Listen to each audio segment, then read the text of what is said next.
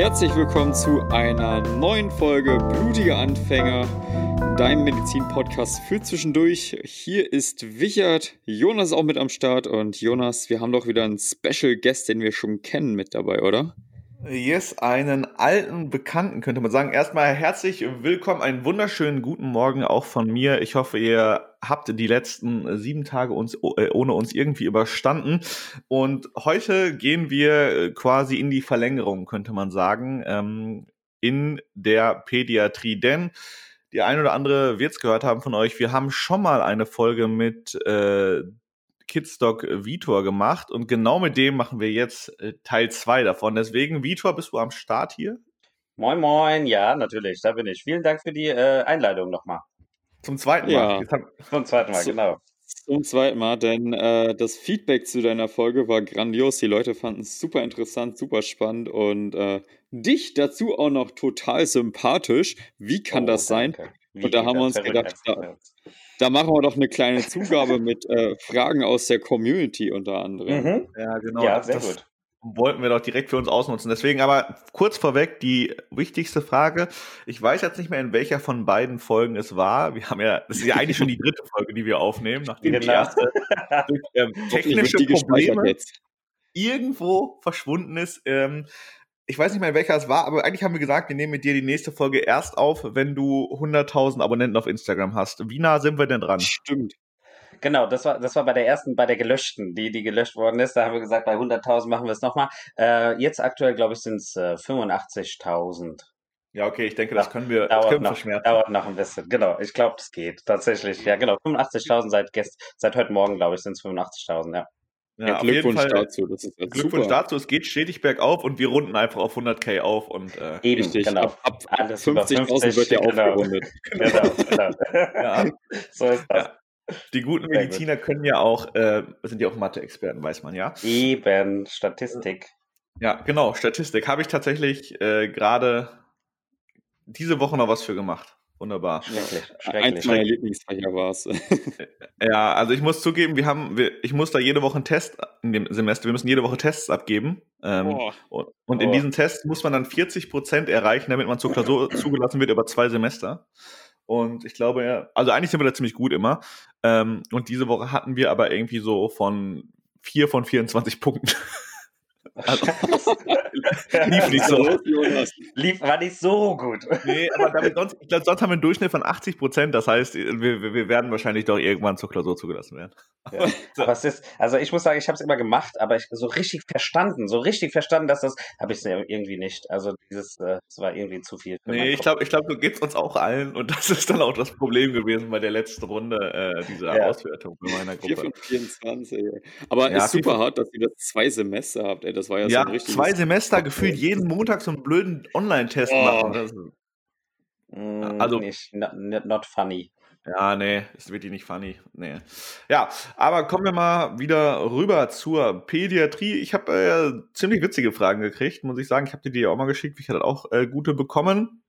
Und ich denke, da äh, können wir noch ein bisschen ausschweifender drumherum reden. Deswegen, ich will eigentlich mal mit der Klischeefrage eigentlich anfangen, äh, weil, weil ich musste da so ein bisschen grinsen, auch als du gestern auf meine Story geantwortet hast, wo ich den schönen Teddybär äh, hinter den Fragenticker äh, gehauen habe. Ne, wegen P Pädiatrie, das passt ja. Und eine, oder die, die Frage, die, bei der ich am meisten schmunzeln musste, war tatsächlich, bekommt wirklich jedes Kind ein Lolli nach der Untersuchung?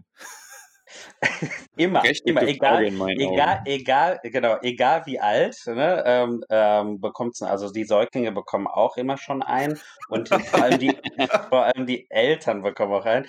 Ähm, nein, Boah, das also tatsächlich, Industrie dann. Ja. Genau, eben. Also wir, ich habe äh, direkt einen Vertrag mit Chupa Chups gemacht.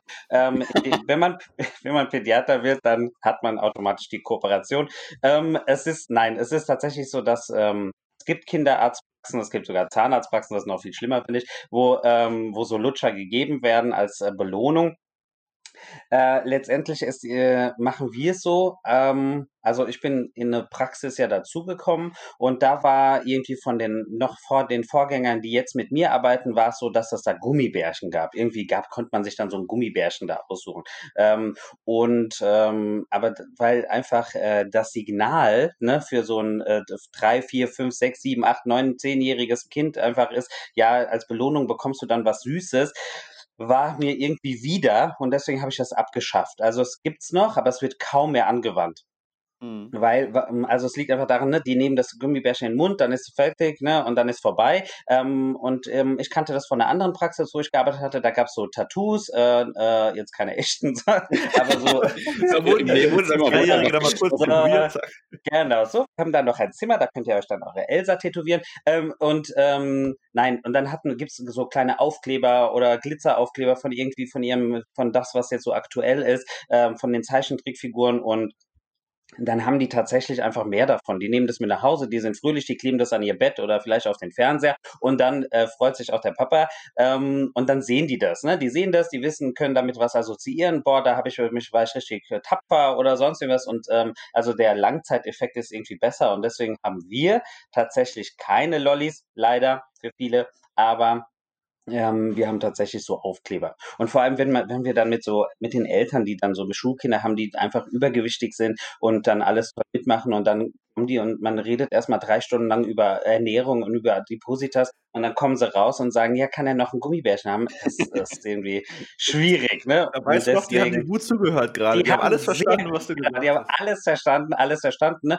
Und so, und deswegen lassen wir das weg. Grundsätzlich ist es auch so, dass ähm, es keine Belohnung ist. Also, ne, ich bin jetzt kein groß, also ich bin schon Fan von Verstärkungssystemen und so, ähm, äh, aber halt äh, dosiert und ähm, auch wenn das Kind nicht gut mitmacht, bekommt es trotzdem das die Belohnung in Anführungsstrichen. Ne? Es soll jetzt nicht so nur wenn dann, sondern weil das ist auch irgendwie schlecht, weil das Kind kann ja auch mal einen schlechten Tag haben und hat oder hat Angst und macht nicht mit. Also die bekommen immer sowas, wenn sie es wollen, ne? aber ähm, es ist jetzt keine Belohnung tatsächlich. Ja, habe ich mir schon fast gedacht, dass die Antwort irgendwie so äh, aussehen wird von dir. Ich musste gerade ein bisschen äh, grinsen, als du gesagt hast, es gibt auch Zahnarztpraxen, die das machen mit diesen Süßigkeiten als Belohnung. Finde ich super. Die, die, die behalten ihre Kunden. Die, ja. ja, die wären ja doof, wenn sie das so nicht machen. Ne? Also, äh, Genau, sehr, sehr clever, aber äh, tatsächlich, also das, äh, die, die, ich sag mal, die wahrscheinlich 99 Prozent nicht, aber ich habe es auch schon mitbekommen, dass es Zahnarztpraxen gibt, wo es dann am Ende irgendwie sowas gibt und das einfach äh, bescheuert ist. Aber. Muss man mal überlegen, ob man sowas als Allgemeinmediziner vielleicht auch anbietet, ne? weil da hast du ja auch ganz viel zu tun mit äh, Patienten mit Adipositas und die so metabolische Syndromprobleme haben und damit die immer wieder kommen, kannst du denen vielleicht auch Süßigkeiten nach jedem Besuch anbieten. Ja, genau, immer ein Stück Kuchen immer danach anbieten im Nachbarraum. Das ist und, da, und, dann mit dem Blutzucker messen. ja, genau, Blutzuckermessung dann direkt nach. Blutzuckermessung mit den, mit, den Zucker, mit den Zuckerfingern bitte, damit das noch schön hochgeht. Ah, ich, genau. ich, ich, ich sehe schon, wir müssen das Metformin leider ein bisschen erhöhen, weil ich, ja, ja, ich das reicht dazu. Genau, wir nehmen noch Boah, da kannst du halt direkt einen Deal mit einer Pharmafirma oben draufhauen. Eben, das raffen die Leute natürlich draußen nicht. Ey, hier ne? lernen wir richtig was für die Zukunft, Jonas. Also die, Eben, die ersten, lernt man, ja. Hier lernt man das Richtige, ne? Also hier in diesem Podcast ist tatsächlich, das, das weiß die Wahrheit.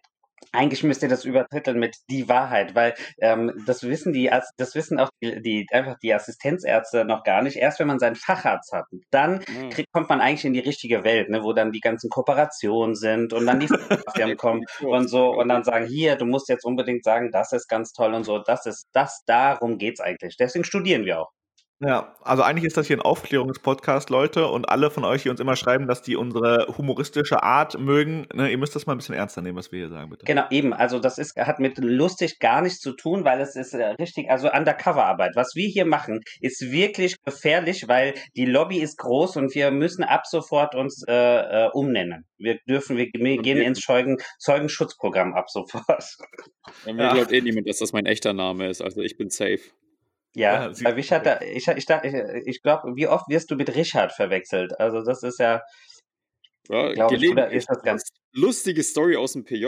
Ich war am Montag meine Hosen holen und das ist unten in der Wäscherei. Die sind dann immer sortiert bei den PJ-Lern so Frauen, Männer und dann mit den äh, Nachnamenbuchstaben, ne? Und ich suche mhm. und. Ich ist aber politisch nicht so korrekt. Ja, finde ich auch schade. ähm, Werde ich Diverse. auch äh, kritisieren beim, beim Feedback für die Uni. Naja, zumindest suche ich dann bei den Männern. Ich gucke erst bei L.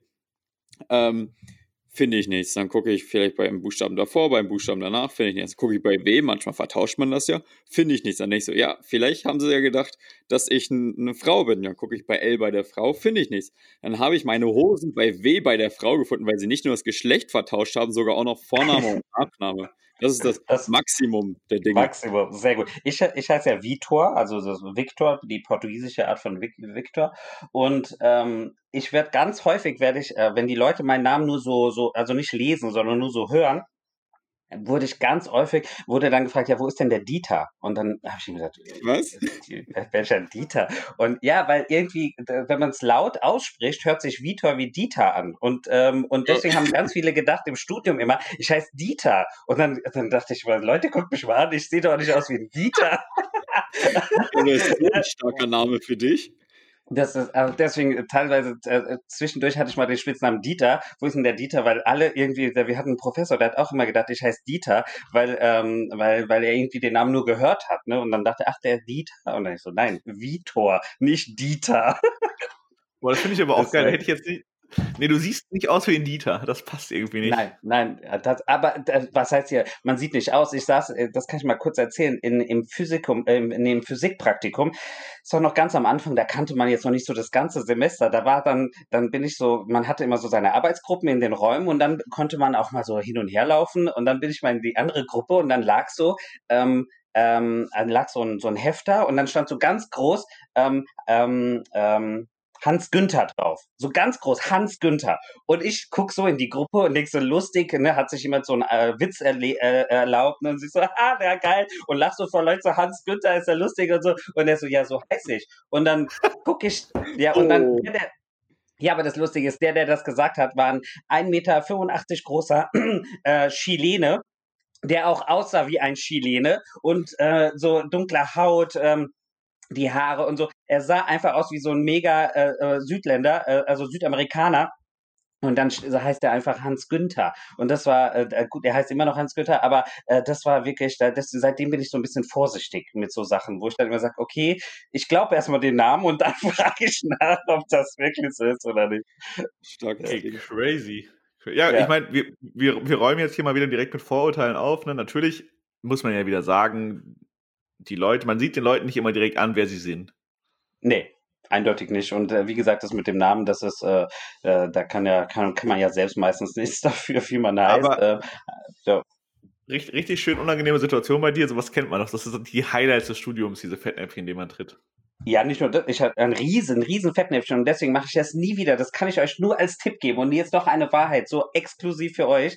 Egal ja. wie dick eine Frau ist, egal, egal, selbst wenn das Kind, wenn das, wenn man denkt, die bekommt Drillinge, sagt nie, oh, wann kommen denn die Geschwisterchen zu dem großen Kind, was da steht? Weil da bin ich auch als Student, also nicht als Student, als Assistenzarzt, mal so ins Fettnäpfchen getreten. Oh da war halt so ein dreijähriger äh, oder vier, eine Viervase konnte echt gut reden und ähm, und mit der Mama und so. Und ich hab ich hätte schwören können diese Frau ist schwanger wieder ne? Und ich sag dann zu dem Kind so und was was wird's denn? Kriegst du einen Bruder oder eine Schwester? Und dann guckt mich die Mutter nur an es ist nur Fett. Und ähm, das das und das war mir so das war oh, so das peinlich. ja und dann oh, das war echt bein. Ich glaube, sie hatte, sie war schon so, ich glaube, sie hat es öfter gehört, deswegen war sie schon so angepisst. Aber es war wirklich und deswegen, egal wie wie schwanger jemand ist, ich spreche es nie an. Und wenn jemand sagt, ja, ich, ich bin ja schwanger, dann tue ich immer, immer so, als wäre ich überrascht. Uch, oh, ja, habe ich gar nicht drauf geachtet, weil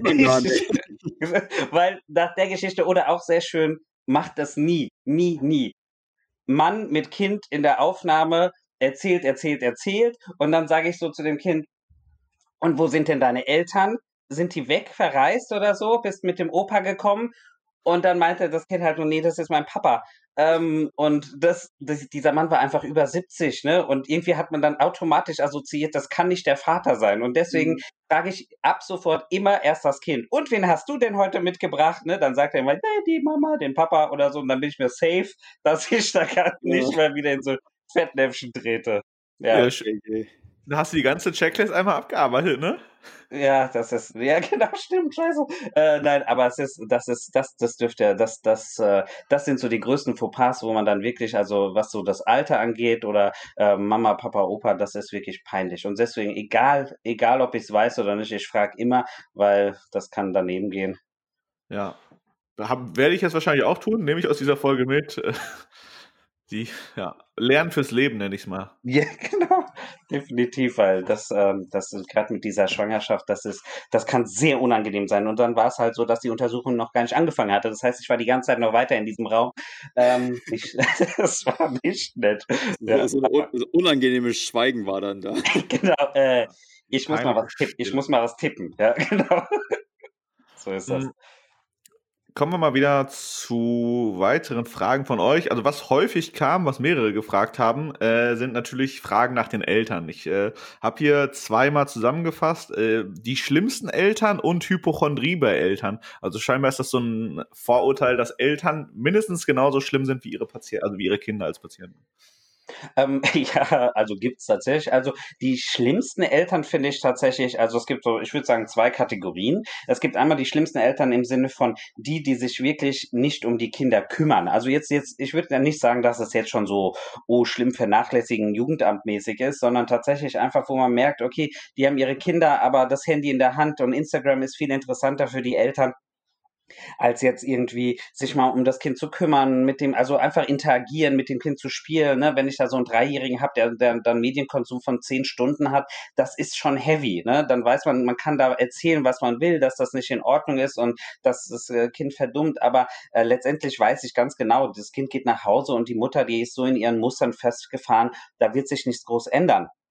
Also die finde ich tatsächlich schlimm, muss ich sagen. Also wenn die Kinder, ähm, also grundsätzlich natürlich die, die jetzt äh, irgendwie ihre Kinder richtig schlimm vernachlässigen und sowas, aber davon reden wir gar nicht. Ich rede jetzt vom Otto Normalverbraucher. Dann tatsächlich die, die sich nicht mit den Kindern interagieren, wo man merkt, da ist keine Förderung. Ich muss jetzt nicht jeden Tag zu Hause irgendwie Wassermalfarben machen. Das ist der absolute mhm. Horrorfriede der Elternteil. Aber ähm, dass man irgendwie so also ein bisschen Input für die Kinder hat oder so, das finde ich irgendwie, das finde ich schlimm, das finde ich schlimm, wenn das nicht gibt. Und dann gibt es halt so Eltern, die, das kennt ihr auch von den Erwachsenen, ne? egal was man sagt, die wissen es dann immer besser. Immer, ne? Das hatten wir ja in der letzten Folge auch besprochen. Also egal, also auch immer so, wenn die immer so ein, so ein, so ein Grund, Grundmisstrauen und Grundaggression haben einem gegenüber, wo man immer sagt, yo, ich glaube, dann muss man sich überlegen, ob das so Sinn macht, ne? Wenn man, egal was man sagt, alles wird, also ich sage nicht hinterfragen, das ist klar, das ist auch wichtig, ne? Dann weiß ich, oh, da ist jemand differenziert. Aber so immer so dieses, ja, die, die Ärzte, die Lobbyisten, ja, ihr wollt ja, gut, jetzt wissen sie ja die Wahrheit, dass wir tatsächlich mit allen Pharmafirmen arbeiten, aber ähm, ne, so, das, das, das finde ich tatsächlich anstrengend. Also dieses, dieses Unterschwellige und dieses, äh, wo die, die immer so ein bisschen, ähm, wie heißt das so, äh, na, also einfach immer wieder äh, gegen einen arbeiten statt mit einem. Und das, das finde ich irgendwie nervig. Und Hypochondrie, ja, also die haben ja eher die Medizinstudenten, äh, je nachdem welches Fach sie gerade haben, haben sie ja auch die Symptome meistens. Ähm, deswegen, aber äh, gibt's auch natürlich, ne, nach dem, mit der ganzen, mit der ganzen Informationsflut, die wir jetzt haben, ne, früher gab's Oma und Nachbarin und jetzt gibt's noch Instagram und 10.000 Booty-Gruppen und die Facebook-Gruppe und noch das und das und das und äh, die WhatsApp-Gruppe hier und die Telegram-Gruppe da. Ähm, das sind viele Meinungen, die ungefiltert sind, äh, nur weil jemand sagt, er erzählt jetzt mal erzählt mal was über Beikost, heißt das nicht, dass das richtig ist. Und ähm, da kann ich schon verstehen, dass manche Eltern einfach hypochondrisch werden im Sinne von, dass sie irgendwie, also dass sie erstens nicht wissen, was sie wollen und jeder, ne, du, der hier, Wichert macht ja auch immer schön hier äh, Psychiatrie, äh, äh, und so. Also jeder Mensch, der ja vor dir steht, ich sehe ja nicht nur einen, sondern ich sehe ja tausend am Tag, ähm, hat ja ein bisschen, ich sag immer, einen anderen Rucksack, den er mit sich trägt, ne? Andere Ängste, andere Sachen, andere Sachen, die er erlebt hat. Und je nachdem, was die Mutter halt erlebt hat in ihrem Leben, sind die halt manchmal wirklich panisch, muss man sagen. Ne? Dann kommen die wegen einem Pickel, wo ich dann manchmal gucken muss und sage, ich sehe nichts. Ich muss, ich hole mal meine Brille. Ich, ich habe schon eine Brille, ich hole mal meine Lupenbrille, damit ich das bloß nicht verpasse, was Sie da meinten, ähm, dann gibt's natürlich, ne, aber dann ist eher die, die Aufgabe, sage ich mal, des Arztes, dass man die Mutter abholt und einfach mal mit der Mutter darüber redet, was denn ihre Ängste sind, dass sie das so auf das Kind überträgt, ne, ähm, weil, ähm, weil, weil das kann natürlich auch schädlich sein, ne, wenn ein Kind permanent in Angst äh, äh, ähm, auf, ähm, also ähm, äh, erzogen wird, dann wird das Kind halt auch nicht irgendwie frei äh, in ihren Gedanken und ist dann auch gleich Leben am Modell und dann geht's gerade so weiter. Ja, also so, deswegen Hypochondrie ja, aber dann eher mal gucken, warum Was ist das denn so? Mhm. Ja, kann ich mir vorstellen, dass das echt auch äh, langfristig kritisch fürs Kind ist, wenn die Eltern so übervorsichtig sind und bei jeder Kleinigkeit denken, es ist irgendwas und sagen, nee, du darfst das nicht machen, das nicht machen, wasch dir ja immer die Hände und so. Ich glaube, so kann auch schnell mal so ein äh, ja, Vorsichtszwang oder äh, Reinigungszwang oder so entstehen bei den Kindern, ne? Ja, tatsächlich, also es kann ja, das kann ja viele Ursachen tatsächlich haben, aber äh, entweder gibt es dann Kinder, die sich dann tatsächlich dann so eher zurückziehen und dann auch ängstlich werden, tatsächlich, sich nichts zutrauen und das wird dann ja in allem, also in der Schule oder sonst was, das wird ja dann überall ein Problem. Es gibt aber auch dann die Kinder, die tatsächlich, ich sage immer, ein Kind nimmt in der Familie die Rolle ein, die frei ist. Und wenn in der Familie alle die Eltern passiv sind und ängstlich und keiner übernimmt jetzt mal so dieses, ich bin jetzt hier der, in Anführungsstrichen, Anführer, ich, wir gucken, dass ich bin hier der, das ein bisschen, äh, der einteilt, wie der Tag läuft, wie was wir machen und ich entscheide, wenn das nicht frei, äh, wenn das die Stelle noch frei ist, dann übernimmt das Kind diese Rolle. Und das kann natürlich auch nicht logisch das Gute sein fürs Kind, wenn ein, ein fünfjähriges oder sechsjähriges Kind dann plötzlich diese Rolle des, der, Eltern übernimmt, ne? Und das ist kommt dann zu Überforderung. Die Kinder zeigen dann andere Kompensationsmechanismen, und die Eltern fragen sich, warum. Ne? Das liegt einfach daran, dass die einfach nicht ihre Rolle als Eltern richtig äh, wahrnehmen. Und ähm, deswegen ist es da ganz wichtig, dass man wirklich schaut, ne, da, dass das irgendwie ein bisschen entspannt ist. Natürlich muss man ein bisschen vorsichtiger sein mit Kindern. Kinder kommen auf die verrücktesten Ideen, aber dass so ein Mittelmaß ist. Ah, okay. Das ist interessant mit der Rolle äh, vom Kind, dass es die, äh, die freie Aufgabe einnimmt. Das heißt, wenn das Kind so rebellisch ist, dann müssen die Eltern selber eigentlich nur rebellisch sein. Das Kind wird dann ordentlich. Das ist jetzt also wirklich äh, äh, schon fast äh, ähm, äh, bildzeitungsmäßig über das Knie gebrochen. Ähm, das kann ich. Äh, kann, das, das kann also letztendlich am Ende ja, kann das, das kann so sein tatsächlich, aber ähm, äh, es wäre jetzt auch äh, falsch zu sagen, ja, es ist nur so. Aber es kann ein Ansatz sein, zum Beispiel, ich mache mal ein ganz konkretes Beispiel, Kind fünf Jahre, ähm, hat massive Angst, dass der Mutter was passiert oder dem Vater und deswegen geht das, das Kind schläft, hat vorher zum Beispiel bei Mama und Papa und äh, bei Oma oder so gepennt oder sowas und jetzt geht's nicht mehr aus dem Haus, es möchte nur noch bei Mama und Papa sein. Wenn die Mutter auf Toilette geht, muss es vor der Tür warten, weil es äh, nicht wer möchte, dass die Mama oder bei einem Vierjährigen, dass die Mama alleine auf Toilette geht und so. Also wo, wo die Mutter sagt, mein Gott, der ist jetzt auf einmal so anhänglich, ne? Und der ist auf einmal, und dann kann man tatsächlich schauen, was ist da los. Und dann gibt es manche Fälle, wo man dann einfach sieht, ne, dass die, dass die Mutter zum Beispiel ähm, die Rolle des Erwachsenen, des Leaderships tatsächlich, also des Leader äh, ähm, ein bisschen verlassen hat, weil sie vielleicht gerade depressiv ist oder gerade einfach andere Probleme hat, ne, und so ein bisschen passiver geworden ist und deswegen das Kind jetzt ähm, auf die Mutter aufpasst, ne? Also nicht mal das, das Kind, äh, die, äh, das Kind kann in der Kinderrolle bleiben, sondern tatsächlich die Mutter muss, braucht einen Aufpasser und das Kind nimmt nimmt diese unter, durchs Unterbewusstsein wahr und passt dann halt automatisch auf die Mutter auf. Nicht indem sie sagt, wo, ähm, äh, mit ihr darüber diskutiert, sondern einfach immer dabei ist und somit aufpasst, dass ihr nichts passiert. Und dann kann man das psychotherapeutisch aufarbeiten mit der Mutter, dass die Mutter einfach wieder ähm, dem Kind auch ganz klar bewusst macht, du bist Kind, du musst nicht auf mich aufpassen, ich bin die Mama, alles ist gut. Und wenn das häufiger dann fällt und das Kind wirklich wahrnimmt, okay, die Mama ist wieder in der Mama-Rolle, dann hört das auch auf das ist ja schon so ein bisschen crazy, weil mir jetzt gerade auch auffällt, wie viel Psychologie natürlich, klar, Psychologie steckt immer in Medizin drin, aber auch in der Pädiatrie äh, ist das ja auch immer ein relativ wichtiger Aspekt, gerade weil sich Kinder ja noch entwickeln und da noch nicht gefestigt sind eventuell.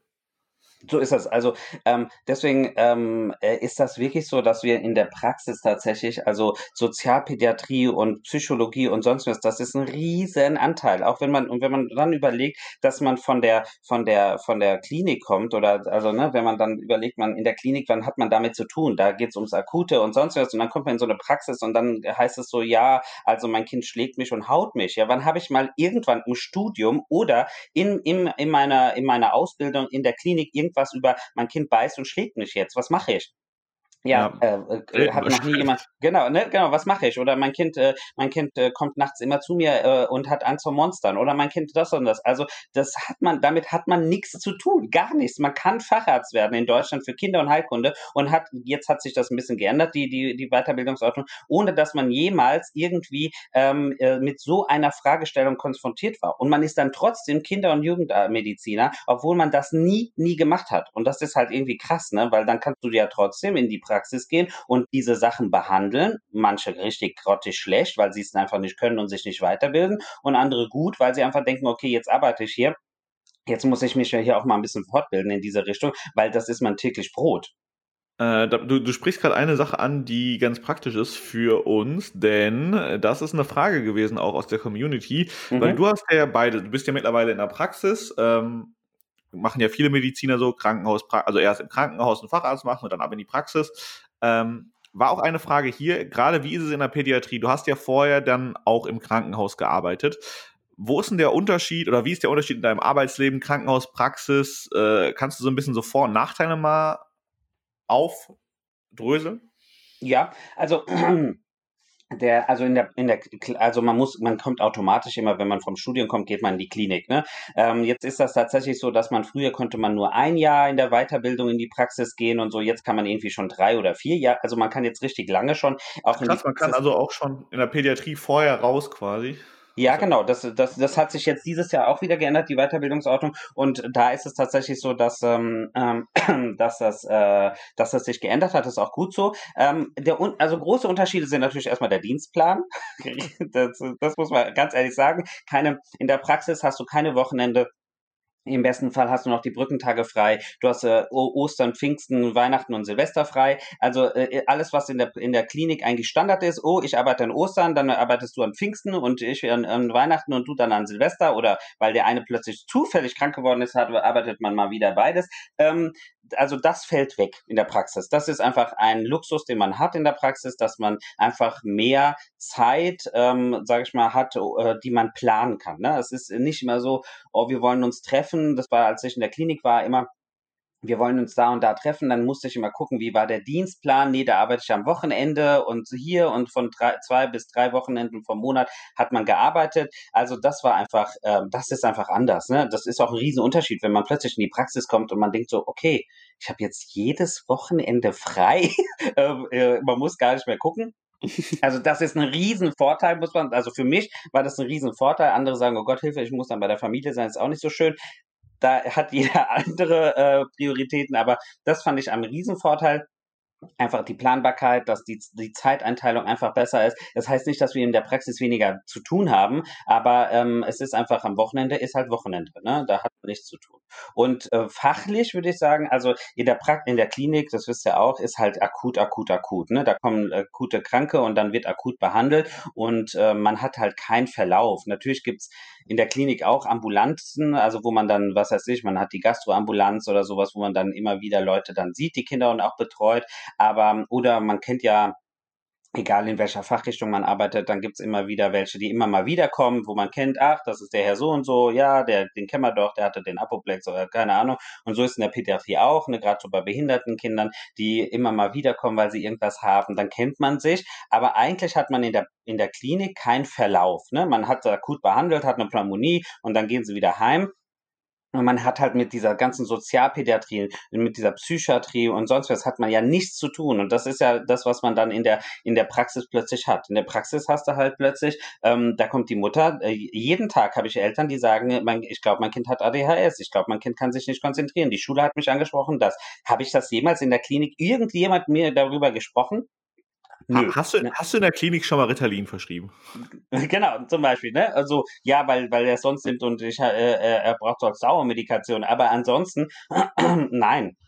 Und deswegen ist es äh, äh, in der Praxis tatsächlich nochmal was ganz anderes. Also wirklich, das ist Pädiatrie, aber es ist was ganz anderes, weil der, natürlich hast du deinen Husten, Schnupfen, sonst irgendwas, aber ganz viel diese neurologischen Sachen und äh, psychiatrisch-psychologischen Sachen und äh, viel Elternbetreuung. Und was halt geil ist in der Praxis, das kann nur ich sagen, für mich, ist halt, dass man ähm, wirklich die Kinder begleitet. Ne? Die kommen bei der, bei der U3 am besten, also wenn sie drei, vier Wochen alt sind und dann laufen sie halt weiter. Ne? Und dann siehst du sie halt, wie sie sich entwickeln, Entwicklungspsychologie, Entwicklungspädiatrie, wie sie sich entwickeln, wann können sie was, was, wann, wann wird's auffällig, wann muss ich zur Logopädie, wann muss ich das machen. Das hast du halt sonst nie gelernt. Also vielleicht mal fürs Staatsexamen mal kurz und dann auch ganz schnell wieder vergessen, weil in der Praxis, äh, in der Klinik brauchst du es halt nicht. Und ähm, und das ist halt geil, ne? Wenn dann so ein äh, Fünfjähriger oder Sechsjähriger reinläuft und der kennt dich halt seit seiner Geburt. Du bist halt sein Kinderarzt. Und das ist halt irgendwie schon geil, muss ich sagen.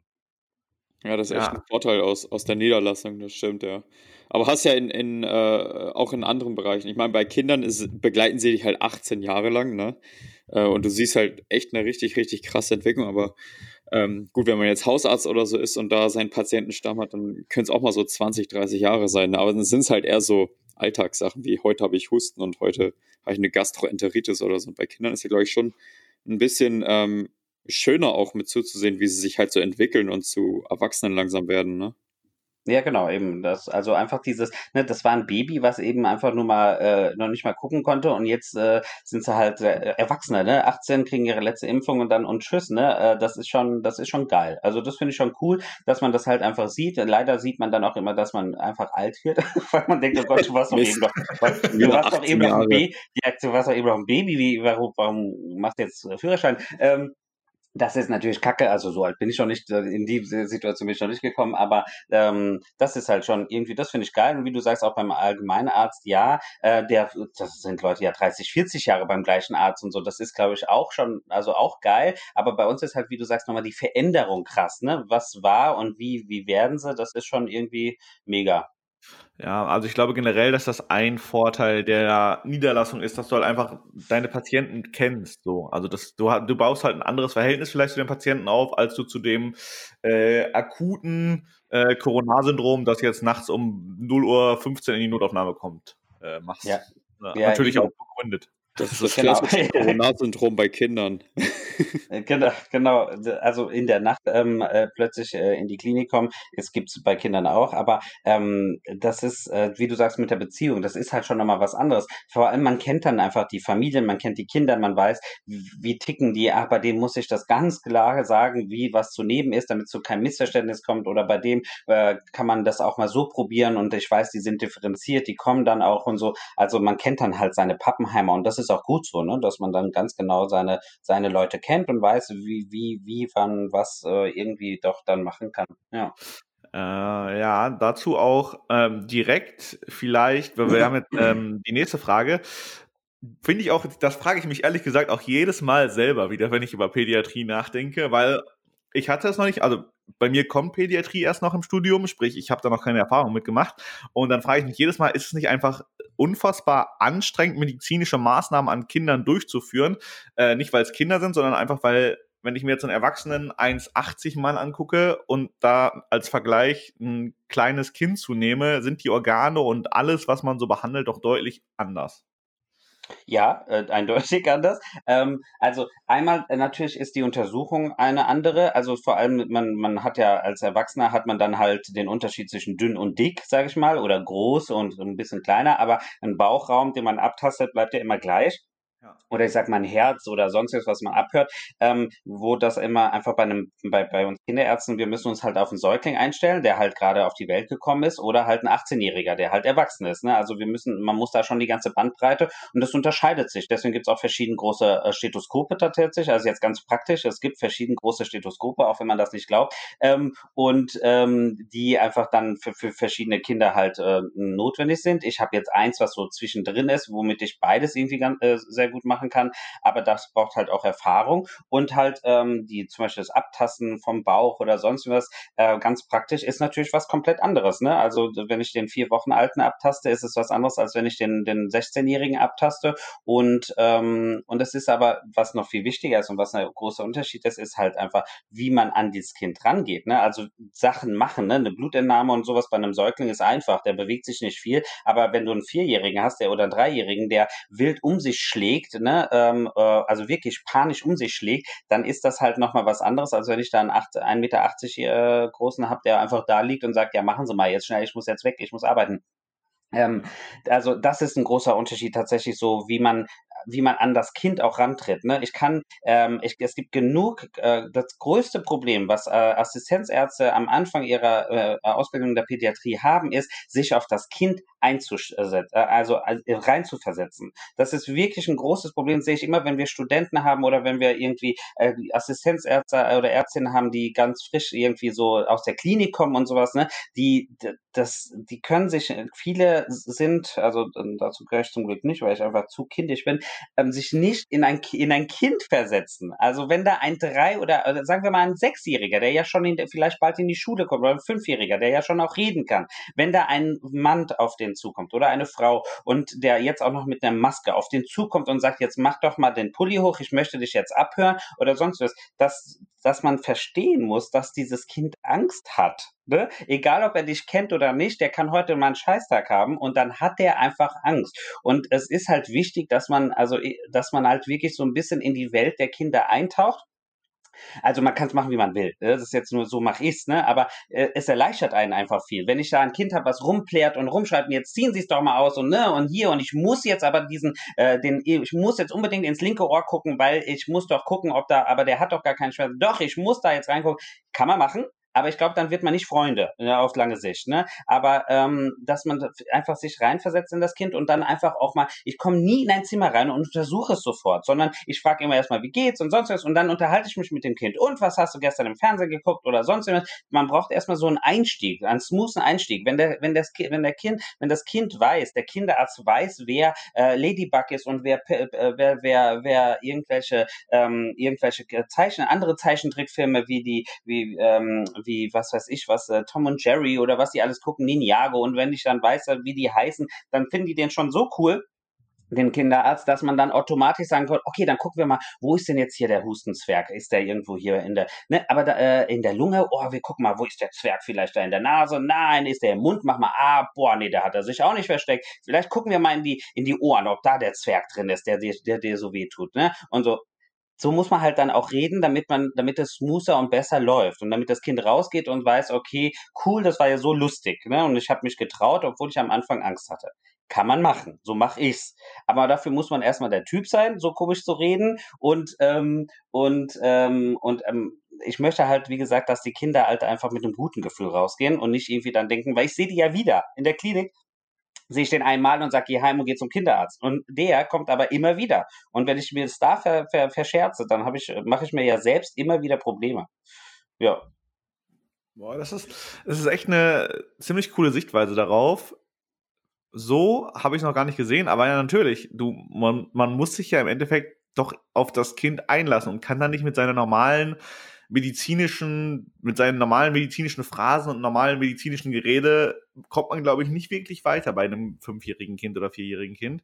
Äh, das heißt, an alle von euch, die jetzt vielleicht auch Pädiatrie machen wollen, die uns hier zuhören, guckt Zeichentrickserien, Leute. Super RTL, Kika, hoch und runter. Das müsst ihr aus dieser Folge mitnehmen. Genau, so. genau. Ich gerade fragen, so wie, wie, hältst du dich da eigentlich fit? Passiert das automatisch, dass du bei den Serien und was gerade in ist bei den Kids? Äh, du hast ja selber auch Kids, oder? Genau, es kommt da, also es kommt tatsächlich daher, dass ich äh, äh, erstens bin ich ein TV-Junkie seit, seit Geburt, wird schon seit Kleinkind. Ähm, das ist so, äh, äh, ich als äh, Arbeiter Südländerkind bei uns, äh, bevor das Licht angemacht wurde, wurde erst der Fernseher angemacht. Das war tatsächlich auch so bei uns und ähm, deswegen ähm, äh, bin ich da sehr fernsehaffil, äh, ähm, ähm, was so äh, ähm, was Fernseh angeht. Und ich habe halt zwei Söhne und die gucken natürlich auch. Die dürfen tatsächlich, der, die Söhne des Kinderarzt dürfen auch mal Fernsehen gucken und äh, mal mehr, mal weniger. Und da kommt es halt, ne? Daher weiß ich, wer, wer Paw Patrol ist. Und ich habe halt ein fotografisches Gedächtnis. Äh, das kann manchmal zum Nachteil werden, weil man sich einfach dann jeden äh, Namen dieser Figuren merken kann und weiß, wie die aussehen. Und deswegen, aber das hat, muss ich ehrlich sagen, hat mir in meinem Job nur Vorteile gebracht. Wirklich nur, nur Vorteile. Es gibt Kinder, wirklich, ich schwör's euch, bevor wir, wenn wir Vorsorgen machen, da gehen die Mädels rein, also die MFAs und machen dann schon mal die Tests und die kommen raus und sagen, ey, vergiss es, der hat nichts, die hat nichts mitgemacht, die hat, die hat nur gebockt, die hat nur geweint und sowas kannst du vergessen vergessen, das klappt nicht und dann gehe ich dann rein und dann weiß ich das schon, fange eine ganz andere Ebene erstmal an und so, ey, und äh, überleg, ey, ja, Elsa, Anna und Elsa und wie findest du die Elsa und sonst was, die kann geil zaubern und sonst was. Und dann ist das auf, von einem Moment auf den anderen ist es ganz andere Situation und dieses Kind macht mit, als gäbe es nie, als hätte es nie was anderes gegeben. Also das ist schon von Vorteil. Also eigentlich müsste man dann als Kinderarzt ja auch sowas wie ähm, Disney Plus absetzen können. Steuerlich. Ja, äh, ja, das, also nein, du, äh, wir wollen ja über Wahrheiten reden. Das kommt automatisch mit der, ähm, äh, mit der Facharzturkunde, kriegt man das dann. Ah, stimmt. Ah, Entschuldigung. Ja. Ich, das, das, das, die, die, die Kooperationen, die Kooperationen, du, hast, ja, du hast die Kooperation vergessen, die kommen doch dann automatisch. Und das gehört auch dazu, ne? Und Netflix und alle anderen Sachen, ne? Damit man halt schön immer, dann, ich mache auch Werbung dafür. Ich sage ja auch immer, Leute, das kriegt ihr nur da und da und so ab und zu gibt es so einen Flyer und so. Ja, das ist ja auch der einzige Grund ja. eigentlich, warum wir diesen Podcast machen, um irgendwann auch Werbung zu machen übrigens. P genau. Pädiatrie wird für mich immer interessanter, muss ich sagen. Also das ja. echt Vorteile, wie ich sehe. Eigentlich wollte Richard Psychiatrie oder Neuro machen, aber mittlerweile ist es vielleicht was, wieder was noch... Was in Psychiatrie schon für Geschenke bekommen von, von irgendwelchen Unternehmen, aber in der Kinder, da gibt es ja so viele tolle Sachen anscheinend. Mega tolle Sachen, ja, ja, genau. Manchmal, äh, vielleicht kriegt, irgendwann kriegt man auch Kinder. So. So, jetzt machen wir mal, machen wir mal einen harten Break äh, mhm. von tollen Geschenken und Lollis und ähm, Sachen zu. Interessante Frage, auch fand ich auch selber. Der heikelste Fall, den du, an den du dich noch so erinnern kannst in letzter Zeit? Also medizinisch jetzt wirklich. Ja, also die Frage ist immer, was ist heikel? Ist heikel so, uh, komisch oder ist heikel eher so, oh, krass? Mach mal also, beides. Äh, Okay. ja, genau. war beides. Also ähm, heikel, also so krass äh, muss man sagen, sind immer die Sachen. Und ich muss halt sagen, ich habe irgendwie auch echt viel schon gesehen. Ähm, sind zum Beispiel also ne irgendwie ein Dreijähriger kommt in die, das war, da war ich in, habe ich als Honorararzt in Koblenz gearbeitet ähm, und dann kam so ein Dreijähriger abends um, ich glaube, es war so 21 Uhr, der war schon den ganzen Tag am Fiebern, war beim Kinderarzt gewesen und dann ging es denen immer schlechter und dann kam er bei mir in die, äh, in die äh, Notambulanz und ich schaue mir dieses Kind an, das, das war wirklich krank, also der hatte Fieber und sonst was, aber Kinder haben ja ganz häufig Fieber, aber dem, ich habe dem angesehen, irgendwie, denen geht's wirklich nicht gut. Und ähm, halt dann werden die Kinder ausgezogen und werden angeguckt, ne? Dann gucken wir uns die Haut an und dann hat er halt an den Unterbeinen hat er halt Petäschchen, ähm, Einblutung. Und ähm, das ist halt immer ein nicht so schönes, äh, äh, äh eine schöne Sache, wenn man Petäschchen sieht. Das kann natürlich viele Gründe haben. Und dieser Junge lag genau zweieinhalb Stunden später intubiert, beatmet auf Intensivstation und hatte schon fast keine Beine mehr, weil der ein Waterhouse-Friedrichsen-Syndrom hatte. Ja. Ne? Also das ist die Maximalform der Meningokokken-Sepsis. Ist, ähm, ist natürlich zum Glück nicht so häufig, aber das war wirklich einfach krass zu sehen, dass dieses Kind normal noch reinläuft und wirklich innerhalb von kürzester Zeit, ne? das hat sofort in der Notaufnahme von mir Antibiotikum und alles sofort reingeschossen bekommen, ähm, ähm, aber das ging so rasant rasant, dass wirklich dann äh, überall in den ganzen Endstromgebieten ähm, ähm, äh, die, äh, die Thrombosen waren, ne? Der, die Arme und Beine sind teilweise wirklich dann mit der Zeit mumifiziert und mussten dann amputiert werden. Also das ist wirklich, wenn man das einmal sieht, ist das wirklich krass, weil man liest das immer nur so, ja, fulminant, ne? Das ist ja dieses coole Wort. Ich dachte mir, fulminant, was heißt das? Ja, ganz schnell und so, ne? Und dann denkt man, ja, so, aber es ist wirklich, wenn da fulminant steht bei irgendeiner Erkrankung, könnt ihr euch merken, das geht wirklich rasend schnell geht das, ne? Natürlich war es bei dem jetzt auch so schlimm, weil er hatte wahrscheinlich die Petition auch schon morgens, aber da hatte halt leider der Arzt nicht so drauf geachtet in der Praxis, weil einfach so viel los war vielleicht und so und dann das nicht so nicht so wahrgenommen hat. Ähm, äh, und als ich ihn gesehen habe, war es natürlich schon viel viel weiter fortschreitend. Aber ähm, das ist halt so, wo ich sage, boah, also da muss man wirklich aufpassen, ne? wenn man dann, äh, wenn man sich, wenn man sowas anguckt, ne, ähm, und da muss man, das ist auch die Kunst, sage ich mal, des Kinderarztes irgendwann zu erkennen, ist das ein Hustenschnupfen und ein viraler Infekt oder ist der wirklich krank? Also ist der wirklich, ist das komisch, ne? Und ähm, und das ist, das ist zum Beispiel sowas, wo ich sage, das war schon krass. Ne? Also das ist, das hatte, haben die sich auch anders vorgestellt, die Eltern und, die, das Kind natürlich, ne? aber dass das halt so, so, so schnell gehen kann. Ja. Ähm, ja, das ist natürlich ein, ein heftiger Fall, gerade bei, also ich bei jedem Patienten, aber bei so einem jungen Patienten vielleicht noch einen Ticken mehr sogar. Ähm, ich musste gerade auch ich glaube, das habe ich bei dir gelernt, ähm, wie man Petechien von anderen Sachen auf der Haut unterscheidet. Hast du das gemacht in deiner Story? Ja, genau, genau. ja, genau. Boah, das, guck mal, Instagram bringt was bei. Zack, das habe ich, das hab ja, ich gelernt. Medizinisch genau, kann ne? man das habe ich sogar in irgendeinem Untersuchungskurs, äh, den ich dieses Semester hatte, direkt rausgehauen, weil es die richtige Antwort war, dass man äh, Petechien nicht wegdrücken kann. So ist es, genau. Ne? Also das, ja, ich habe ein Video darüber gemacht, da steht auch Triggerwarnung davor, falls jemand sucht auf dem, auf dem Account. Ähm, genau, da, da, äh, da habe ich das kurz so erklärt, ne? was ist der Unterschied, ne? weil viele sagen halt immer, oh, mein Kind hat einen Ausschlag, ne? oder ne, abends, wenn du dann, ne, abends 23 Uhr, dann hat das Kind Fieber und kriegt einen Ausschlag ist das jetzt etwas, wo ich mir Sorgen machen muss oder nicht? Ne? Und natürlich, ohne deinen Eltern irgendwie viel ähm, irgendwie erklären zu müssen, kann man halt ganz banal wirklich auch wirklich sagen, also wenn ich es wegdrücken kann, dann ist es erstmal nicht so dramatisch. Natürlich kann es auch Masern oder sonst was sein, aber da, sage ich mal, da geht nichts verloren, wenn ich am nächsten Tag erst zum Arzt gehe. Wenn ich aber, ne, wie in dem Video richtig gesehen hast, wenn du dann drüber geht, Petechien sind Einblutung. Das heißt, sie sind stationär, da ist was in der Haut passiert, dass da, da, da ist Blut drin, das kannst du nicht wegdrücken. Ne? Das machst du hoch, runter, hoch, runter runter. Und wenn das ist, dann ist immer höchste Alarmstufe. Immer. Wenn du eine Petesche bei einem Kind, du kannst eine Petesche auch haben, also Kinder haben auch Peteschen in, an dem, am Jochbein, wenn sie zum Beispiel ganz stark husten oder sehr stark erbrechen, dann platzen dort auch die Gefäße und dann sieht man die, ne? Aber dann hat man einen Zusammenhang. Aber ein fieberndes Kind mit Peteschen ist immer, immer, immer ein Notfall, muss man sagen, ne? Und das ist tatsächlich da der Unterschied mit dem Wegdrücken oder nicht wegdrücken. Ja. ja wieder was, was ich aus dem Podcast auf jeden Fall mit in äh, meine medizinische Zukunft nehmen werde. Sehr sehr gut. Ähm, die andere Seite einmal, das war jetzt ja eher so ein bisschen der, der härteste oder ein krasserer Fall. Kurios, kannst du da bestimmt auch irgendwas raushauen? Ja, kurios, also ähm, grundsätzlich finde ich es immer kurios, was für Namen Eltern den Geschlechtsteilen ihrer Kinder geben. Das ist, äh, das ist, ja, damit hat man ja, das ist, ja, das, das ist ja etwas, äh, mit dem haben ja erwachsene Ärzte ja nichts zu tun. Da sagt er, ich habe was am Penis, ich habe was an der Scheide, Punkt, ne? Äh, und, oder an der Vulva oder so, wenn jemand noch differenziert ist und das ganz genau unterscheiden kann. Aber äh, was, wir als Kinderärzte müssen uns ja auf eine Fülle, eine Fülle von Penisnamen und äh, Geschlechts- oder Scheidennamen einsetzen. Das könnt ihr euch nicht vorstellen. Und das ist natürlich auch jedes Mal ein Problem, wenn ich dann das Kind untersuchen möchte und sagen, so, jetzt gucken wir uns einmal den, und dann stocke ich schon immer, weil ich manchmal frage ich schon vorher, wie nennen Sie denn das Geschlechtsteil Ihres Kindes? Weil dann kommen die verrücktesten Sachen von äh, äh, Pimmelchen, Pischermann, Pummelmann, Pum, äh, die Mumu, die Schnecke und also äh, dann denke ich mir, Leute, das ist keine Schnecke. Das Kind das kriegt doch einen Schaden, ne? Das ist keine Schnecke. Das Kind oh hat da unten nicht eine Schnecke, die irgendwie schleimig und eklig ist, sondern das ist eine Scheide. Ne, oder das ist eine, äh, das ist ne Scheide oder Vulva oder sonst was. Ne, es gibt welche, die so ganz genau sind. Die Scheide ist ja nur, ist ja das der Schlauch und dann, aber ganz ehrlich, im Deutschen sagt jeder dazu Scheide, dann ist es die Scheide. Punkt weil das macht natürlich erstens erleichtert das mir das Leben und zweitens ist es halt für das Kind auch natürlich einfach besser, wenn es weiß, wie das heißt, weil wenn es irgendwo ist und jemand fragt, ja, hat äh, hat äh, bist du auf die Scheide gefallen, dann guckt sich das Kind an und sagt, was was was ist dann in Scheide? Ah nee, die die die Mumuschnecke. Ah, die Mumuschnecke, ne? Also deswegen appelliere ich immer und ich hoffe, das können alle hier mitnehmen.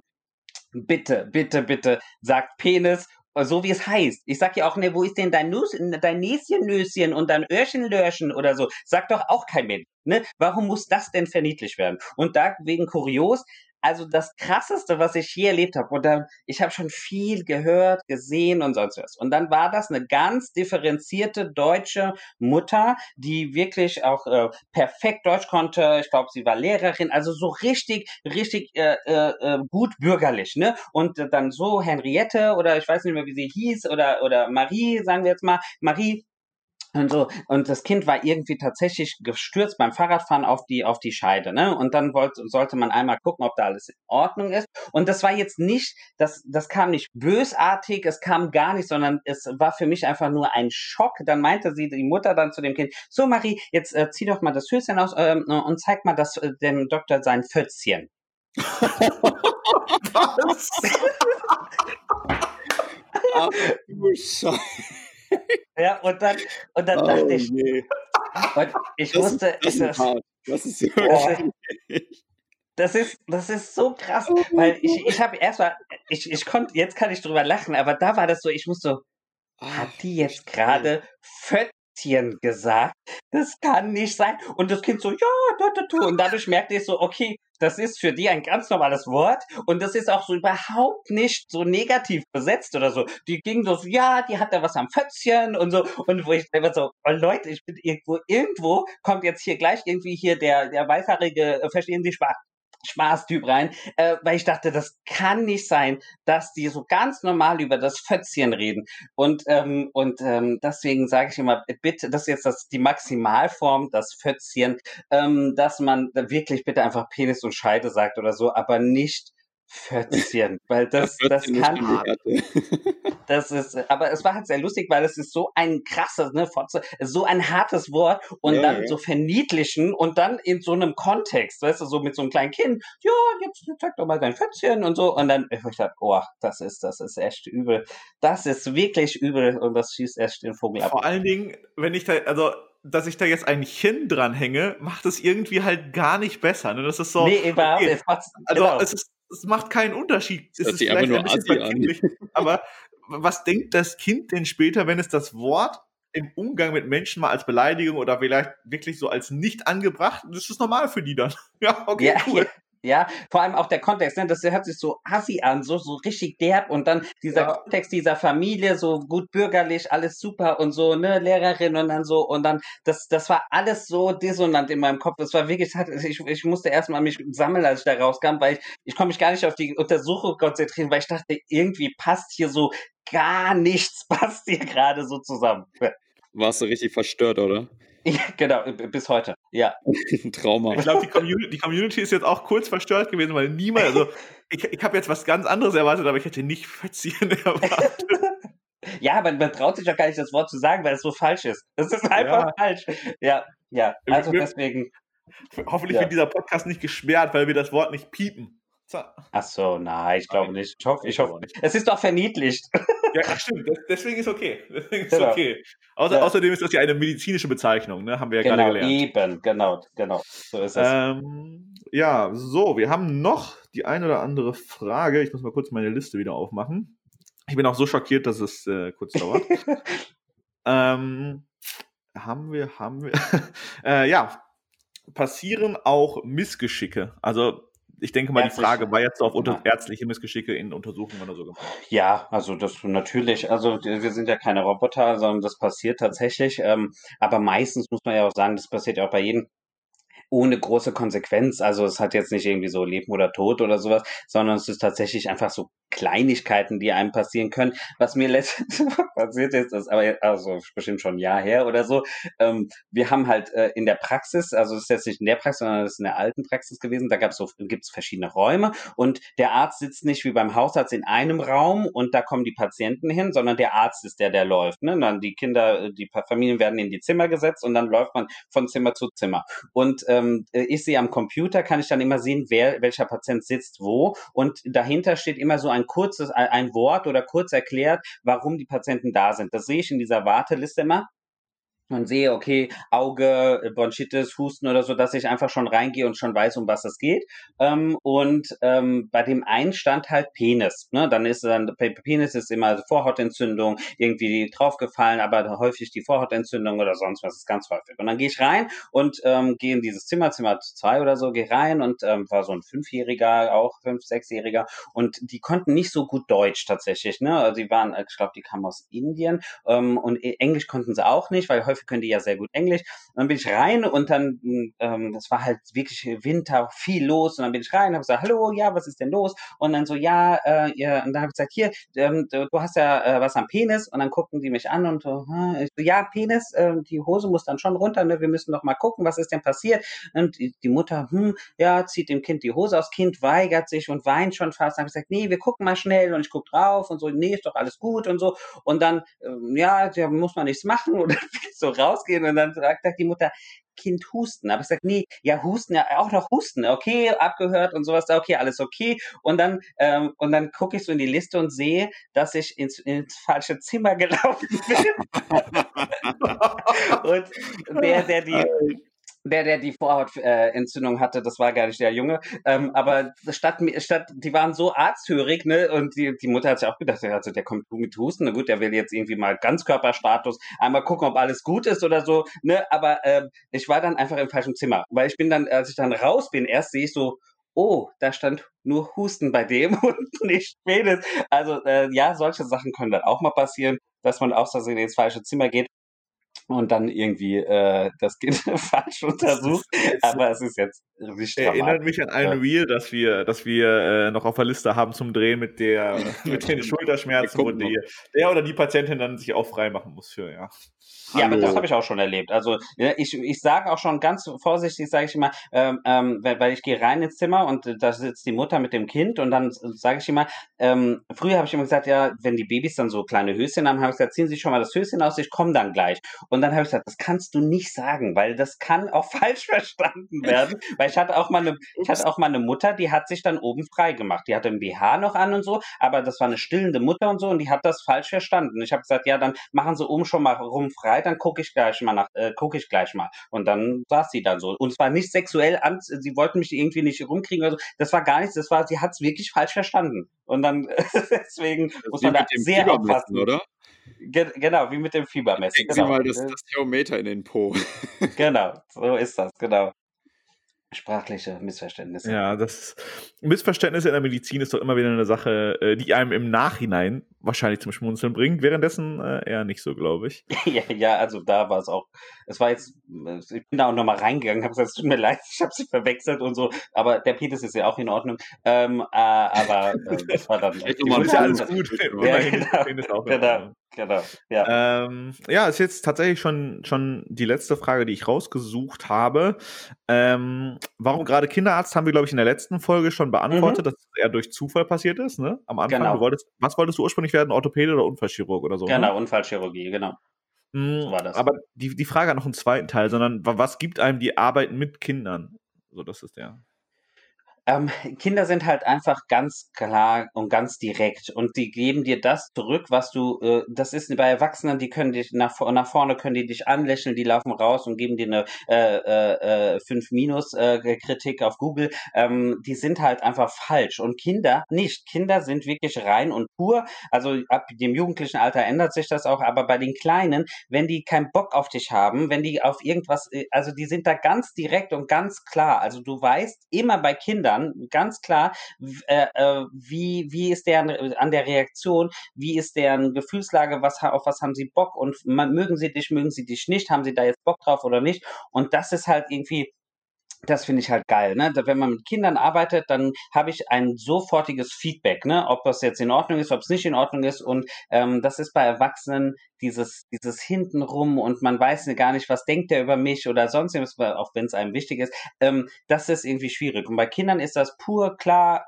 äh, die, die sagen dir das ganz klar, dass du heute irgendwie, äh, dass du, dass dein Parfüm heute stinkt und dass du irgendwie, das ist da gar kein Problem und ich, da stehe ich drauf. Ich mag es, wenn es ganz klar und direkt ist und, ähm, und vor allem halt auch, dass man halt die Kinder begleitet, ne, dass ich deren Kinderarzt bin, ne. Ich freue mich, wenn ich, wenn ich irgendwo einkaufen gehe und die sehen mich und dann winken sie schon aus der letzten Ecke, hallo, hallo, Doktor, und so und freuen sich, dass sie ihren Kinderarzt sehen. Das finde ich, das finde ich halt geil, ne, wenn die Kinder einfach äh, ihren Kinderarzt äh, mögen und gerne zum Arzt gehen, dass da keine Angst ist und so sowas, das, das ist halt, deswegen finde ich es einfach gut. Du, du bist dann scheinbar sogar äh, das Sinnbild des Wortes Doktor für die, weil mehr Ärzte haben die ja in der Regel noch nicht. Genau. Ne? Ja, also viele, genau so ist es, ne? Wird äh, Doktor und ähm, häufig, äh, klar, die Kinder muss man sagen, die halt chronisch krank sind, häufig ins Krankenhaus mussten und sowas, die haben natürlich auch immer Angst vor Ärzten ganz häufig und so, aber der Kinderarzt sollte immer der sein, äh, auch wenn ich sie impfe oder sonst was, ne, wo man einfach gerne hingeht. Ja, Spannende, spannende. Wichert, wie nah bist du jetzt mittlerweile nach der Folge an der Pädiatrie? Ja, also Ganz weit. Ich habe gerade schon äh, nebenher ein bisschen gegoogelt nach Stellen ähm, Pädiatrie, wo man, wo man, sich jetzt auch schon im PJ anmelden kann, einfach so für einen Facharzt dann später. Ähm, Sehr gut. Ja, mal schauen. Also vor allem die Boni mit Disney Plus und so, das, das hat mich halt einfach gecatcht. Also das ist so der ja. Punkt, wo ich sage, ja. okay, ähm, das ist so das ähm, fehlende, der, der fehlende Punkt, warum ich jetzt eigentlich do, mich doch dazu entschieden habe, muss ich ehrlich zugeben. Ja, ja, ja. Also ich kann dir, wenn wir jetzt hier gleich Schluss machen, sage ich, gebe ich dir nochmal die richtigen Insider-Tipps nochmal. Weil das dürfen wir, das dürfen wir hier nicht raushauen. Das geht, Ja, das geht das wirklich nicht. Wenn- Wenn das alle erfahren, das wäre nicht in Ordnung, das wäre nicht zu vertreten. Ja, dann ist Dann, der wollen- Markt dann wollen noch mehr Menschen Medizin Genau, studieren. eben. Dann ist ja, und dann ist der Markt überlaufen, weißt du, und dann, dann gehen die äh, Angebote runter, lieber nicht. Das, das wollen wir nicht riskieren, ja. Soll sich auch Genau. lohnen noch. Äh, was mir noch kurz einfällt, das haben wir, glaube ich, in diesem Podcast noch gar nicht erwähnt.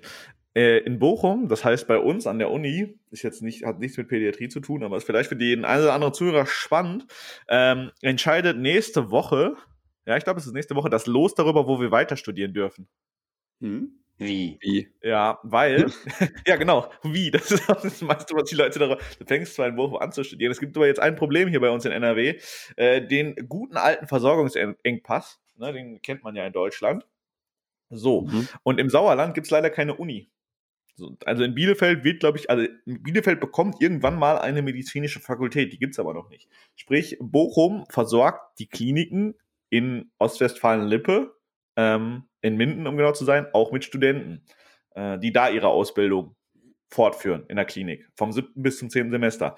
Ähm, jetzt, kann, jetzt ist die Überlegung natürlich, die meisten Leute sind jetzt nicht so interessiert daran, wenn sie in Bochum wohnen, irgendwie 200 Kilometer wegzuziehen, ne, nach, keine Ahnung, sieben Semester Bochum, ja, ja, zieh ich mal 200 Kilometer weg und studiere da weiter. Boah. So, das heißt, wir müssen 60 Freiwillige stellen und es werden, melden sich halt nie 60 Freiwillige, keine Ahnung, es melden sich so 10, die dann sagen, okay, ich gehe da freiwillig hin, weil die Lehre ist da vom Hörensagen deutlich besser. Du hast viel mehr Pro- Professoren und Dozenten auf Studenten, ne? Statt 200 sind es plötzlich nur noch 60. Äh, und es wird ja das gleiche gelehrt. Also die, die durchlaufen ja gleich das gleiche Studium. Ja, aber sprich, diese letzten 40, 50 Plätze werden dann ausgelost. Krass. Das ist krass. Das ist ja übel. Ja, Das heißt, wenn das- du ausgelost wirst, dann musst du nach Ja, Westfalen dann- Lippe. Das wäre hart, aber ich habe einen Antrag gestellt, dass ich raus bin wegen Job und so. Aber mal gucken, ob das weiß ich noch nicht, ob das durchgeht. Ja, aber auf jeden Fall ist das, man, man unterschreibt das auch mit, ab- mit, mit äh, Immatrikulation, äh, muss man das auch absegnen, dass man damit macht. Im Kleingedruckten. Ja, Genau, ganz, ganz klein auf der letzten Seite. Krass. Das ist ja krass. ja, ich, Ja. ich kenne auch keine andere Uni in Deutschland, wo das so ist, um ehrlich zu sein. Ja, es gibt manche Unis, wo du ja, äh, sag ich mal, wenn du deine Vorklinik machst, dass du weißt, dass du auf jeden Fall woanders dann zur Klinik musst. Also, dass, das- dass nicht genug Plätze in der Klinik sind für die alle, die in der Vorklinik sind. Und deswegen muss man danach, äh, gibt's äh, entweder, wenn es nicht genug sind, dass es tatsächlich auch ausgelost werden kann. Aber so, so mittendrin irgendwie, das habe ich auch noch nie gehört. Ja, es, vor allen Dingen siebte, achte, neunte, also es ist halt zwei Jahre, ne, siebte bis zehnte Semester. ja, und dann. PJ ist ja eh, kannst ja eh selber machen, was, also wie du willst. So. Ja, Ja. Ja, ich werde euch auf dem drücken wir Laufenden mal die. Daumen. Genau. Danke. Ich fiel mir gerade so ein. Ich dachte, das hau ich mal schnell noch ans Ende von diesem Sonst kannst du nach Erlangen kommen, dann muss ich nicht mehr nach Bochum, ist auch in Ordnung. Ja, super, super Idee, weil du bist ja nicht demnächst fertig mit deinem Studium. Ja, gut, demnächst. Ein Jahr Wie lange, noch. wie lange bis du Arzt bist? Noch ungefähr äh, dreiviertel Jahr? Ja, ich denke so November, Dezember wird's. Ach, hättet ihr euch mal beeilt? Ich habe gestern eine, eine äh, nur für alle, die zuhören vielleicht, äh, die äh, in hier, es gibt äh, betriebsarzt.de, glaube ich, heißen die, ähm, die äh, und ganz viele andere Agenturen, die so auch Honorarärzte machen, die suchen ja jetzt alle für die zum Impfen Ärzte und da Ja. kann man pro, ja, also als approbierter Arzt kann man 10.000 Euro pro Monat jetzt verdienen bei denen. 10.000 Euro pro lohnt sich Monat? Ja. Auf einmal richtig, ja. Ja, ich habe Also auch ich von einem gehört, der kriegt irgendwie 90 Euro die Stunde nur fürs Impfen. Genau, so kenne ich es auch, ne? 90 oder 120 Euro, das ist ja der normale Satz so pro Stunde, aber tatsächlich gestern ging das rum und die suchen so händeringend überall in Deutschland verteilt sind, gibt es diese Impfzentren tatsächlich, dass die 10.000 Euro pro Das ist Monat. schon krass, Für, ne? Das egal, egal wie approbiert, also ne, du musst kein Facharzt sein, du musst nur eine approb da steht approbierter Arzt, ist sonst egal. Kann mir jemand eine Urkunde ausstellen? Ja, Vielleicht? genau, bayerisch, Also jetzt hoffe ich, dass, dass bis Dezember noch nicht alle durchgeimpft sind, dann mache ich das. Genau. Ja, Nee, aber das ist gut. crazy, weil wir haben halt natürlich als Studenten kriegst du halt über die Uni auch ganz viele Mails dazu rein mit Stellen und da ist der Stundenlohn halt 30 Euro bis 40 Max gewesen, den ich gesehen habe, ne? Ja, ist schon Das gut. ist ein Und Und vergleich das mal mit 90 90, Euro oder- 90 bis 120. Ich meine, gut, das war jetzt nicht nur für Medizin. Da kann sich, da kann sich halt auch der Erstsemester Medizinstudent drauf Ja, ja, bewerben. genau. Der kann ja noch gar, also der kann ja nichts. Also der ist ja, der kann atmen. So, das war's. ja, der, Wow. ja, laufen noch, er kann gehen. Ja. Ja, so, also der kann vielleicht Grundversorgung des eigenen Körpers. Ne? Ja, genau, genau. Sehr gut. Ja, ja. Prima, vielen Dank für deine Zeit nochmal, Vitor, ein zweites Mal. Tatsächlich sind wir, Ja, bitte. mein, also die spannendsten Fragen, die ich finde, ich habe die Fragen gefiltert und ich finde, das waren die spannendsten, die wir jetzt durchgegangen sind. Ich hoffe, ihr seid nicht enttäuscht, wenn eure Frage nicht dabei war. Ähm, ja, ihr könnt Vita immer noch, Vitor immer noch unter äh, Kidstock bei Instagram, ne? Wenn ich das jetzt nicht mal. Du hast das ver verwechselt. Dieter. Ich heiße Dieter. Dieter, ihr, ihr könnt Dieter finden. Okay, okay. Ihr, könnt, ihr könnt den Dieter immer noch unter Kidstock bei Instagram und bei TikTok heißt du genauso, oder? Genau, ja. Und äh, Kidstock mhm. bei TikTok finden. Ähm, letzte Frage von meiner Seite, bevor ich ruhig bin. Gibt es eine 100.000 100 Special? Ja, mit euch oder äh, so allgemein? Allgemein, also hast du irgendwas geplant? Ja, ich habe ich hab überlegt, ich kaufe mir so Luftballons und mache dann Fotos im Schnee. Oh, oh. das ist süß. so wie alle momentan im, ja, auf Instagram. also Leute, ihr müsst euch beeilen, ne, weil der Schnee ist vielleicht nicht mehr so ewig. Echt so. Ah, 15.000 genau. in zwei Wochen kriegst du locker. 15.000 schaffst du, ja. Ja, das, das, das klappt. Ja. So. Freue ich mich mein, Foto auf jeden damit Fall. triffst du ja genau den Hype gerade. Das heißt, damit äh, alles richtig gemacht. Eben, ja, und danach fliege ich nach Dubai. noch besser, in, noch in, besser. In Dubai ist ja gerade Influencer-Konferenz. Genau, eben. So. Deswegen. ja. Aber vorher noch ein paar Stories machen, bitte, dass alle zu Hause bleiben. Genau, und äh, im Flugzeug dann aber die Maske abnehmen für die Story zum Drehen. Ja, für die Fotos und so. Das muss ja live Genau, eben.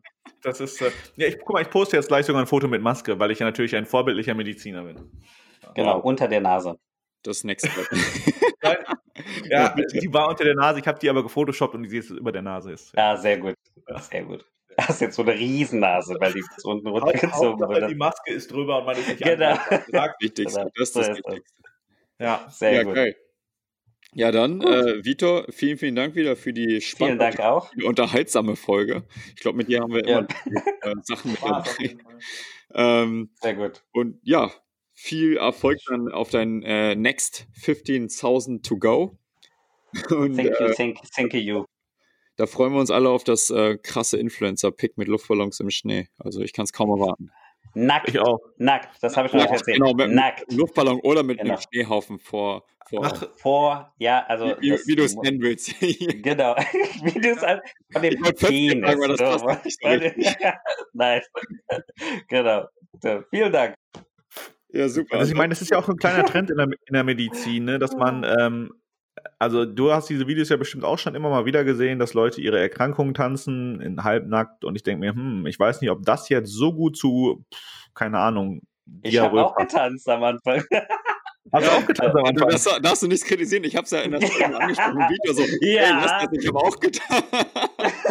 Aber deswegen ja. ich jetzt auch ein Tanzvideo auf. Genau. Aber Bichert macht das heute auch, hat er gesagt. Ja, ich mach's Sehr schön. Ja, wird, wird ja also wenn man sich meine, auf, ich, ich würde sagen, die ersten, die ersten zehn Videos auf äh, TikTok, damals noch äh, vor 20 Jahren, ähm, die waren tatsächlich äh, also gezeigt, so mit Musik und dann halt gezeigt, einfach nur auf den Text, weil ich nicht reden ja, wollte. Richtig, das will ich auch so machen. Ja. Ja. Also wenn schon richtig, dann genau, so ist das. Sehr gut. Krass. Sehr gut. Mal gucken, was die Hüfte raushaut. Hoffentlich haut die Hüfte nicht selber raus. Nicht ne? selbst raus, genau. Oh, das wäre blöd, ja, das wäre blöd.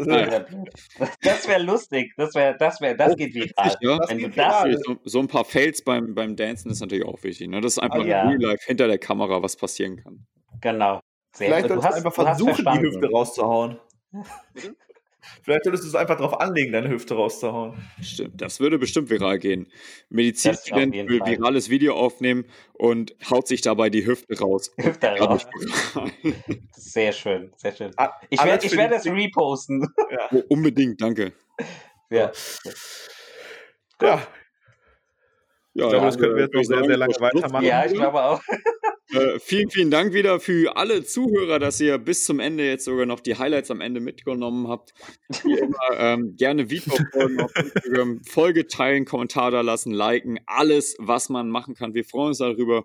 Und äh, ja, vielen, vielen Dank für eure spannenden und auch lustigen Fragen.